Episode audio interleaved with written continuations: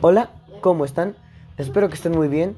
Yo soy su buen amigo Edgar González y sean bienvenidos nuevamente aquí a su podcast La Radio del Museo.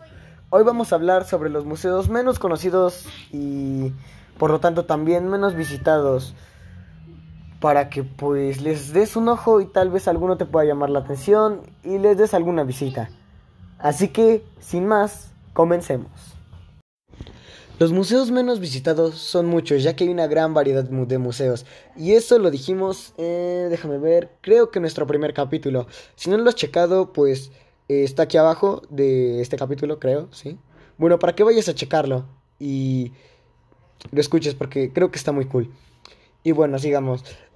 Estos museos están muy alejados de la sociedad o simplemente no son de agrado o interés hacia el público pero eso no significa que no debas visitarlos alguna vez. Un ejemplo muy notable de esto es el Museo de la Casa de Hidalgo, la Francia Chiquita. Este museo se fundó por ahí del año 1792, el 2 de febrero. Este museo era pues la casa del buen Miguel Hidalgo, como su nombre lo dice, pero después de los hechos de la historia la, la tuvo que abandonar. Se desconoce por qué la abandonó, pero bueno, el punto es que la abandonó, ¿no? Y pues bueno, el gobierno de la época la arregló, la reconstruyó y la remodeló y así la convirtió en un museo que... Bueno, esto fue una idea muy similar con la Casa Azul de Frida Kahlo, que también es un museo, que está muy bueno por cierto, pues si lo quieres ir a visitar. Este... Y pues sí. Ya le hicieron un museo y... Hay, para que vieras cómo era pues las casas de esa época y en especial de este héroe este, de la historia de México.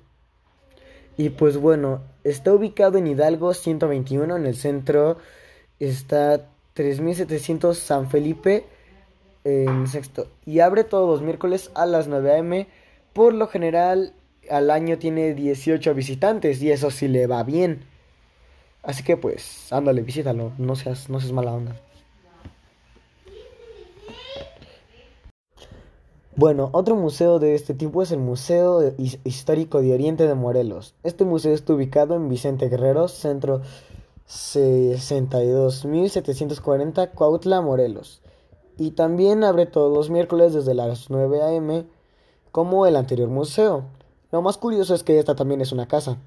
En este museo podemos observar cómo era una vivienda de esa época y también la estructura pues no es obviamente la original, porque fue abierto en el año 1812 y pues no tiene muchos visitantes ya es que está está lejos.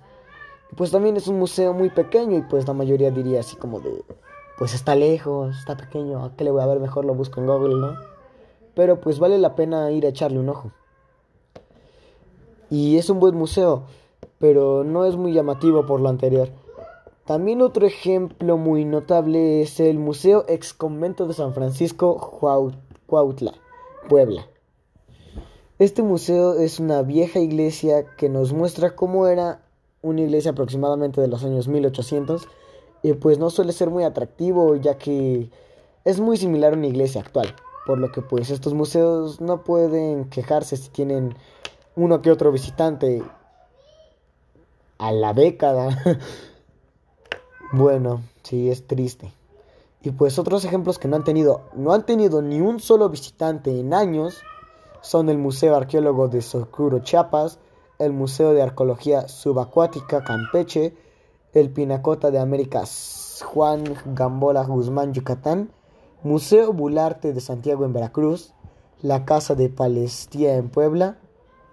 Y bueno, como pueden ver, la mayoría son edificios antiguos como casas, pero deberías darles una oportunidad de tener al menos un visitante, ya que pues así no tienen ningún visitante y esto es algo lamentable. Y deberías visitar alguno, por ejemplo, el Baurlarte de Santiago, se ve interesante. Bueno, por mi parte eso ha sido todo, espero haya sido de, tu agrado y en el siguiente capítulo les hablaré sobre ¿Cómo funciona un museo? Bueno, sin más, yo me despido. Mi nombre es Edgar González y esto ha sido la radio del museo. Y recuerden, sigan sintonizados.